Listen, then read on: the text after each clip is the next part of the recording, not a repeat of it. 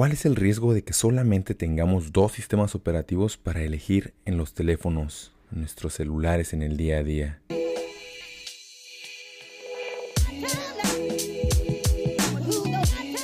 Soy Javier, developer, vivo en Manhattan. Mi medio de transporte en el día a día es una patineta eléctrica de una rueda. Esto es High Float. Bienvenidos al episodio 5. Hola, ¿qué tal amigos? ¿Cómo están? Bienvenidos al episodio 5. Estoy muy contento de estar por acá grabando este episodio para ti que me estás escuchando. Gracias a todos los que ya se han suscrito y son early adopters de High Float. Gracias por sumarse a esta aventura. El día de hoy vamos a platicar de un tema muy interesante de cuál es el riesgo o el problema que existe de que solamente tengamos dos sistemas operativos para elegir en el mercado hoy para nuestros teléfonos para nuestros dispositivos móviles. Pues vamos a, comentarlo, vamos a entender un poco de cómo es que llegamos a esta situación y qué es lo que yo esperaría que ocurra en el futuro para que tengamos un pues un panorama más prometedor y más saludable de cierta manera.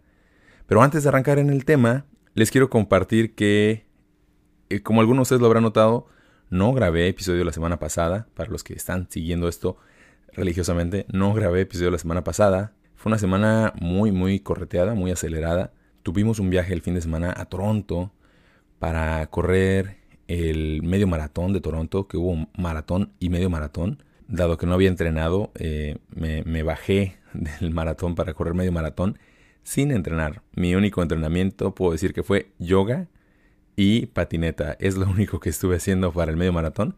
Me fue bien, lo terminé. Estoy muy, muy, muy contento, muy agradecido. Ahora sí que tuve mucha inspiración para, para terminar ese medio maratón.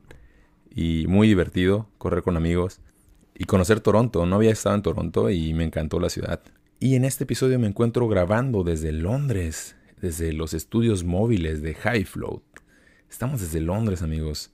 Toda esta semana voy a andar por acá y aprovecho este espacio para grabar este episodio, darme este espacio para cumplir para grabar este episodio, para platicar de este tema que ya llevaba varias, varias semanas eh, pensando en que lo deberíamos de platicar, porque me he encontrado con opiniones un poco sesgadas o desinformadas sobre este tema, sobre el tema de mm, los sistemas operativos móviles.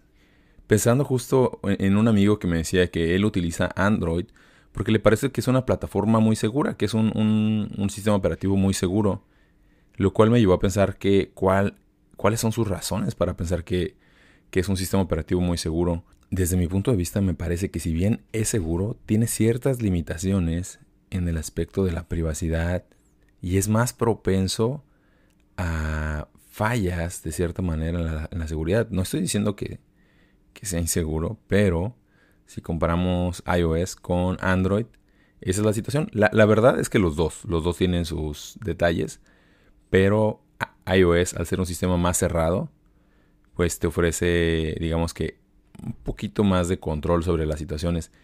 Que en caso de que ocurre algo, pues inmediatamente Apple saca una actualización y en Android no necesariamente tienes eso. O sea, puede ser que sí, pero no necesariamente. Pero bueno, antes de irnos de lleno a ese, a ese punto que es el de la seguridad y privacidad, vamos a arrancar con qué pasó, cómo es que llegamos nada más a, tener dos sistemas operativos fuertes el día de hoy. Y la razón es que recordemos que hace unos 10 años teníamos BlackBerry. No sé si se acuerdan de BlackBerry, que era uno de los sistemas operativos más seguros. Eh, digamos que ese era el teléfono que utilizaban los líderes de Estado, los presidentes de los países, los BlackBerry, y que manejaban toda su comunicación por medio del BlackBerry. Pero hoy en día ya BlackBerry no está. Sus últimos esfuerzos creo que fueron hace unos 5 años que intentaron sacar un BlackBerry de nuevo y pues no, no pegó. Y luego también teníamos eh, el Windows Phone 7, pues que era un sistema operativo hecho por Microsoft que trataron de abarcar muchas áreas desde el escritorio, que es su fuerte, tabletas y teléfonos y tampoco pegó, no terminó de despegar. Las razones por las que yo creo que tanto BlackBerry y Windows Phone 7 no terminaron de despegar es porque no ofrecieron la plataforma y el poder suficiente para atraer a los developers. Y son cosas que veo que Google con Android y Apple con iOS reforzaron muchísimo, reforzaron muchísimo para atraer el talento de los developers, demostrarles que había un modelo de negocios con ellos, que ya estaban generando y haciendo esfuerzos para crecer su base de usuarios y los presentaron como las alternativas más atractivas para que tanto los developers hicieran dinero de ahí o crear compañías que se dedicaran a, la creación de software para, para estos dispositivos móviles, para estos eh, sistemas operativos, perdón. Entonces digamos que porque los developers se volcaron hacia esos sistemas operativos es una de las razones por las cuales los otros sistemas operativos pues estaban de cierta manera destinados a fracasar.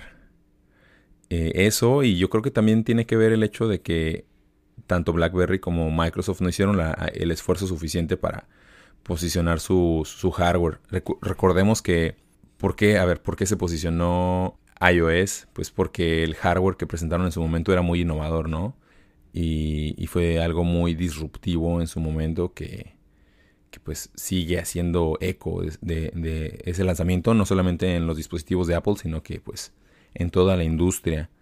Y Android, por su lado, yo recuerdo muy bien los teléfonos, los primeros teléfonos con Android que eran de HTC, pues están muy bien, la, verdad es que están muy bien y para todos los que estaban en el tema de pues jugar con los dispositivos móviles y sacarle provecho a, a, todo lo que te ofrecía el dispositivo móvil, pues te ofrecían bastante. Previo a eso, creo que teníamos los teléfonos de Motorola, los Rocker. Esos teléfonos y los, creo que los Sony Ericsson, Sony teléfonos, estoy hablando de teléfonos ya muy viejos. Y esos teléfonos te ofrecían también ciertas formas de modificarlos, de jugar con ellos, de hacer ciertas cosas que te permitían sacar más provecho del dispositivo. Y otro de los factores que influyó mucho en el éxito de Android y de iOS para posicionarse con los developers fue el lanzamiento de sus tiendas, de sus App Store, del App Store para iOS y del Google Store para Android. Esto fue clave para que los developers realmente pudieran monetizar las aplicaciones y los productos que ellos estaban lanzando o querían lanzar a la plataforma y tuvieran más incentivo para seguir desarrollando. Microsoft, por otro lado, le tomó dos años y medio responder a esto. Es decir, que primero, el primero en anunciar la tienda fue Apple, que lo hizo en el 2008, en julio, justo cuando hicieron el lanzamiento del iPhone 3G. Después de eso, por ahí de agosto, el, mes siguiente respondía Android anunciando el Google Play Store. Y dos años y medio después respondía Microsoft con su Windows Phone Marketplace, que después se llamó Windows Phone Store. Pero para ese entonces ya los developers estaban pues muy comprometidos con Google, muy comprometidos con Apple. Ya les estaba funcionando como un modelo de negocios y la atracción que ofrecía el mercado de Microsoft pues no era tan grande, no era tan significativa para que ellos decidieran volcarse a, voltear a ver a Microsoft con ojos de, amor. Entonces ese fue uno de los, de los retos más grandes que enfrentó Microsoft y así fue como Microsoft quedó fuera de la cancha, pues al no tener interés de los developers, al no tener una atracción suficiente, decidieron tirar la toalla en lugar de seguir eh, pues empujando este proyecto. Puede ser que en, estos años, en los años que vienen, eh, veamos algo o una respuesta por parte de Microsoft hacia lanzar un sistema operativo móvil para los teléfonos, en que lancen ellos un hardware de nuevo. Y me daría mucho gusto, me daría mucho gusto que exista una tercera alternativa en el mercado, pero habrá que ver, habrá que esperar. Y ahora sí que entre más opciones haya allá afuera, mejor para todos, porque eso significa que cada sistema operativo se, preocupa más por, por mejorar y no por estar viendo qué hace uno para hacerlo el otro, porque así es como, como ha ocurrido hasta ahora de cierta manera entre Android y iOS. Em, pues se van haciendo copias de, de las características nuevas con cada año, cada release que van haciendo. Y entonces esa mezcla de lo que les acabo de mencionar es lo que ha llevado a que el mercado haya adoptado también a Android y a iOS. Si les soy muy, muy honesto, a mí me gustaría que hubiera más opciones. El problema que yo veo con esto, o el riesgo que yo veo con esto, es que al solamente tener dos opciones, pues nos quedamos muy limitados a que solamente es, ahora sí que con melón o con sandía, y no necesariamente uno es mejor que el otro, sino que pues no tenemos la opción de algo libre, que según esto pues debería ser Google, pero en realidad no, en realidad pues Google es una compañía que se sirve de, de los datos, ¿no? Nuestros datos es su materia prima con la cual ellos están generando más publicidad, entendiendo mejor qué es lo que hacemos nosotros en el día a día, qué correos recibimos, qué correos enviamos, qué vuelos este, compramos, a dónde vamos, qué buscamos, eh, a dónde nos ubicamos en Google Maps, en fin, pues nos están ahora sí que traqueando todo, haciendo un seguimiento minucioso de todo, con el objetivo de tenernos mejor ubicados en cierta audiencia y poder ofertarnos una publicidad más adecuada o una publicidad más agresiva, pero pues eso es lo que sabemos hasta el día de hoy, ¿no? No sabemos si en el futuro se va a tornar un poco más este, agresivo o no sabemos qué va a pasar en el futuro simplemente. No voy a meter en ese tema porque es un tema que, que da para hablar no solamente un episodio del podcast, sino varios. Y, en su momento lo vamos a platicar y me gustaría tener algún invitado por ahí que tengo en mente, pero ya llegaremos a ese tema. Por la parte de Apple, ellos qué, hacen? Pues ellos se dedican a venderte el, el hardware y a venderte servicios. Y ellos no utilizan tus datos para venderte nada. Ellos te garantizan que tus datos están seguros con ellos y ese es un mayor punto de venta, ese es la mayor, el mayor diferenciador con, con Android. El tema del hardware, digamos, eh, son, podrían ser temas de gusto al final del día. Pero el hecho de que una compañía te diga, yo no voy a hacer nada con tus datos porque a mí no me interesa, tus datos es lo más importante y, y, lo único que a mí me interesa en realidad, lo único que me interesa es ofrecerte la certeza de que tus datos están seguros, de que no hay ningún compromiso de tu información, no se los estoy, no se los estoy vendiendo a nadie, no los estoy usando para nada, tus datos están absolutamente seguros. De hecho, hubo muchos temas muy polémicos hace varios años y seguramente hay hoy en día de que pues a ciertas personas que están enfrentando juicios, eh, las autoridades de ciertos países les, demandan a, Apple que les desbloqueen los teléfonos de, los, de las personas que están en dicho juicio, ¿no? Y, y, no lo hacen, o sea, porque ellos dicen, no, lo sentimos como que es un derecho humano la privacidad y es algo muy debatible, la verdad, de ese tema. Pero ellos tanto es su, como este, esta seguridad que le quieren dar a los usuarios de que tus datos son tus datos, nosotros no los vamos a vender, eh, tu información está segura con nosotros, que pues no acceden a este tipo de cosas, ¿no? Y pues ahora sí que es un tema muy debatible, muy serio, pero es una manera en la que ellos también buscan hacer su statement de que pues te quieren garantizar que tus datos están seguros. Y ese es el, el tema, ¿no? Entonces tenemos Google con Android, que ellos pues viven o hacen dinero de tus datos. Ellos viven de tus datos, ¿no? ellos hacen dinero con tus datos, eres, eres, somos la materia prima de Google. Ahora, otra cosa que debemos de considerar en temas de lo que mi amigo me decía que pues él hace más seguro Android es los líderes de estado dejaron de utilizar BlackBerry y hoy en día si vamos a Twitter no hay que ir muy lejos, que probablemente ellos no están manejando las cuentas de Twitter personalmente, no sabemos, no sé, no tengo la no tengo así la información en la mano de primera mano, pero quien sea que les esté manejando su cuenta de Twitter lo está haciendo a través de un iPhone podemos ver ahí claramente que el cliente de Twitter dice Twitter for iPhone o Twitter para iPhone. Eso nos da una pauta de que pues también los gobiernos consideran que los dispositivos de Apple son más seguros porque no comprometen la información y digamos que Google no tiene acceso a ello, ¿no? Otro punto que quiero mencionar es en la última actualización de iOS hicieron un statement de algo que habían estado sacando provecho las aplicaciones para iOS y que siguen sacando provecho en Android y ese es un, diferenciador bastante bueno. Resulta que antes de esta actualización, si tú estabas utilizando YouTube, Amazon, Facebook, Instagram, Twitter, eh, Waze, eh, Google Maps, mm, WhatsApp, este, cualquier aplicación muy muy popular o muy muy grande, estaba haciendo uso de tu antena de Bluetooth, del Bluetooth de tu teléfono. Y lo que hacía era que rastreaba todos los dispositivos de Bluetooth que estaban a tu alrededor, haciendo un registro de los nombres de los dispositivos público, digamos, porque cada dispositivo Bluetooth tiene como un nombre público que, que va por, por enfrente mostrando, ¿no? Como si trajeran una, una medalla o una credencial colgada que dijera su nombre, hola, soy eh, el teléfono de Javier o soy el teléfono de el nombre que yo le ponga al dispositivo, ¿no? Hola, soy los audífonos de Javier. Este, hola, soy este un, un speaker de Bose. Hola, soy un, un speaker de, de Apple, un HomePod.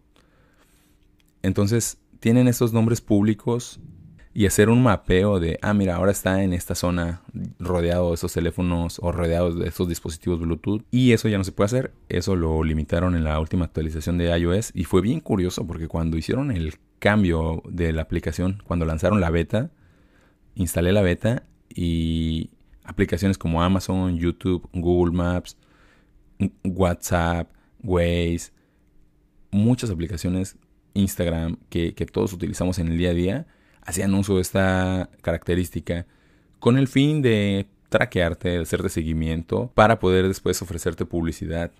Y de ahí viene también que si tú estabas con tus amigos y resulta que abrían Instagram todos al mismo tiempo y resulta que tres personas de la mesa habían buscado por un producto X en específico y tú no habías buscado nada, pero en la conversación se mencionó el producto X en específico, dado que los cuatro habían abierto Instagram, tu teléfono aprende que de los otros Instagram, digamos que abría la, antena de Bluetooth y tu teléfono aprende que, ah, mira, vamos a, mostrarle publicidad que se les ha mostrado a estas otras tres personas, a este cuarto elemento. Y de ahí viene que a veces coincide que pues te muestra temas que salen a conversación y es porque las otras personas sí lo han buscado, pero tú no. Se supone que con esta actualización debería de pasar menos, que es con la última actualización de iOS 13, pero mm, a ver qué pasa, a ver, a ver, a ver ahora cómo le hacen. Algunas aplicaciones como Facebook todavía te siguen preguntando que si le quieres dar permiso de utilizar el Bluetooth a tu celular, Waze también lo hace, y en realidad no hay razón. La única razón que sería para darle ese permiso es si tú vas a conectar tu reloj deportivo, o un dispositivo Bluetooth dedicado a una aplicación, ahí sí le puedes dar permiso a la aplicación para que haga la sincronización, para que haga algo. Pero el tema de mandar audio a los audífonos o el tema de manejar periféricos de audio simplemente por Bluetooth no tiene nada que ver con las aplicaciones móviles. Eso pasó en la versión anterior de iOS. En esta versión te preguntan las aplicaciones si quieres darles permiso y está cool. Y pues en Android no tienes acceso todavía a limitar esto. Yo esperaría que en las siguientes versiones o actualizaciones de Android eh, hagan cosas similares para que te ofrezcan algún modo más privado, pero, pero no, no lo hacen al día de hoy. Y una de las razones por las que quería hablar de este tema es porque quiero comentar los siguientes tres puntos que yo veo que son muy importantes. Número uno, el ecosistema. Cada vez nos cerramos más en los ecosistemas y eso hace que nos cerremos más o que sea más difícil hacer un cambio en el futuro de un sistema operativo al otro. Digamos que no tenemos, no, tenemos el Linux para los dispositivos móviles. Estamos cerrados en que nuestras fotos y nuestros archivos están aquí y eso vuelve más complicado, le, le, agrega una capa de complejidad al momento de que nosotros queramos decidir cambiarnos de una opción a otra. El punto número dos es que entiendo y es claro que hoy con la arquitectura actual o el hardware o la manera en la que están construidos los dispositivos móviles, es muy complejo hacer una modificación o hacer un cambio de esta manera. Existen opciones para cargarles eh, versiones de sistemas operativos a Android modificados em, por la comunidad, pero al final del día pues tienes que tener la confianza en esta comunidad en la cual estás instalando el sistema operativo y sigues utilizando Google de cierta manera, pero no sabes exactamente qué tan seria es la comunidad o cuáles son los principios. No es como el software libre como tal. O sea, no sabes cuál es su. Ahora sí que su misión, visión como comunidad. Y lo mismo ocurre con iOS. Y le puedes hacer una modificación, digamos, al sistema operativo, pero pues al final de cuentas no son comunidades libres, ¿no? El día de hoy yo tengo tanta información en mi teléfono, no me atrevo a instalarle algo que me vaya a poder poner en riesgo pues la información que, que ahí tengo, ¿no? Las aplicaciones para los bancos, este, no sé, un sinfín de cosas. Ahora sí que es, es nuestra terminal para, para hacer muchas cosas. Y el punto final es 5G. Habrá que esperar bastante para que la tecnología 5G madure y esté funcionando bien, muy muy bien, que al día de hoy todavía no se logra incluso con 4G LTE, lo cual lo hace pues un poco complicado si lo queremos ver ver así, o sea, esperar que 5G vaya a ser maduro en algún momento, probablemente nunca pase. Pero, ¿por qué menciono 5G? porque con 5G vamos a tener la oportunidad de crear terminales tontos, terminales que sean de consumo, en el cual solamente tengamos memoria RAM y procesadores muy enfocados a la conectividad a 5G y que todo el poder de cómputo, todo el sistema, todo, todo se cargue en la nube y todo ocurra en la nube y nosotros simplemente estar consumiendo en nuestra pantalla con memoria RAM, procesador de conexión a la red y su respectiva cámara y micrófono, no sé, como que un dispositivo un poquito más sencillo. Si lo queremos ver así ya no tendríamos el poder de cómputo en nuestra mano, ya estaría en la nube. Y puede ser que eso abra la puerta a que de repente salgan compañías o salgan comunidades a decir, estamos lanzando este nuevo dispositivo o ahora puedes correr este a través de este nuevo navegador, eh, todo un sistema operativo en el cual tienes aplicaciones hechas por eh, la comunidad y eso va a ser interesante porque en realidad abre la puerta que tengamos tal vez otro tipo de sistemas operativos, que tengamos, que sea una iteración más en el tema de, de los dispositivos móviles. Y ya para manera de conclusión amigos, los invito a que y ya para manera de conclusión amigos, este episodio no era para debatir si Android es mejor que iOS o iOS es mejor que Android. Este episodio es para estar atentos a los sistemas operativos que puedan venir en el futuro, a los nuevos dispositivos que puedan venir en el futuro y cómo los podemos apoyar para que estos puedan prosperar y que tengamos más opciones en el mercado, que no estemos tan casados solamente con dos opciones, que seamos early adopters también de los otros sistemas operativos y ver qué, ofrecen. También va a ser muy interesante ver qué pasa con 5G. Yo esperaría que desbloquee este tipo de opciones o soluciones que les planteo en el episodio. O incluso algunas más descabelladas que, que ni siquiera mencioné. ¿Y ustedes qué creen que sigue? ¿Ustedes están contentos con su sistema operativo actual? Muchas gracias por escuchar este podcast. Muchas gracias de verdad a todos los que ya se suscribieron y son early adopters de High Float. Recuerden que me pueden dejar sus comentarios en Twitter, arroba highfloat, en Instagram, arroba highfloat, o me pueden dejar sus comentarios de audio en highfloat.com. Gracias y nos escuchamos en el próximo episodio.